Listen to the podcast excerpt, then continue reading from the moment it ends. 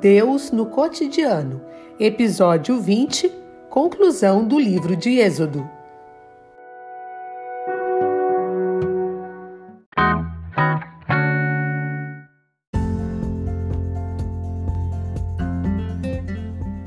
A palavra Êxodo significa saída, e o livro de Êxodo, que concluímos na semana passada, tem este nome porque conta como os hebreus saíram da terra do Egito, onde eram escravos, para se tornar um grande povo.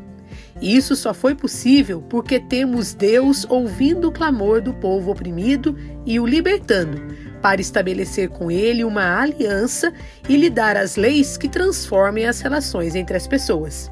Daí surge uma comunidade em que são asseguradas vida, liberdade e dignidade.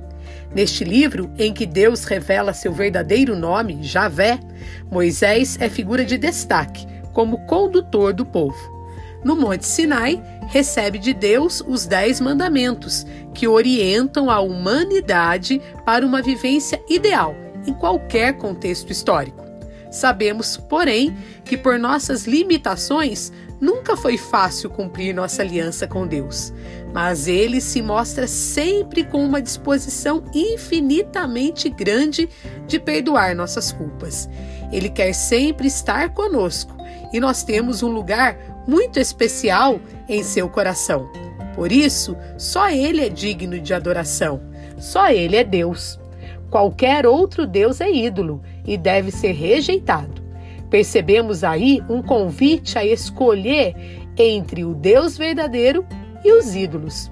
Tal escolha é decisiva: ou viver na liberdade, ou cultivar e servir a opressão e a exploração.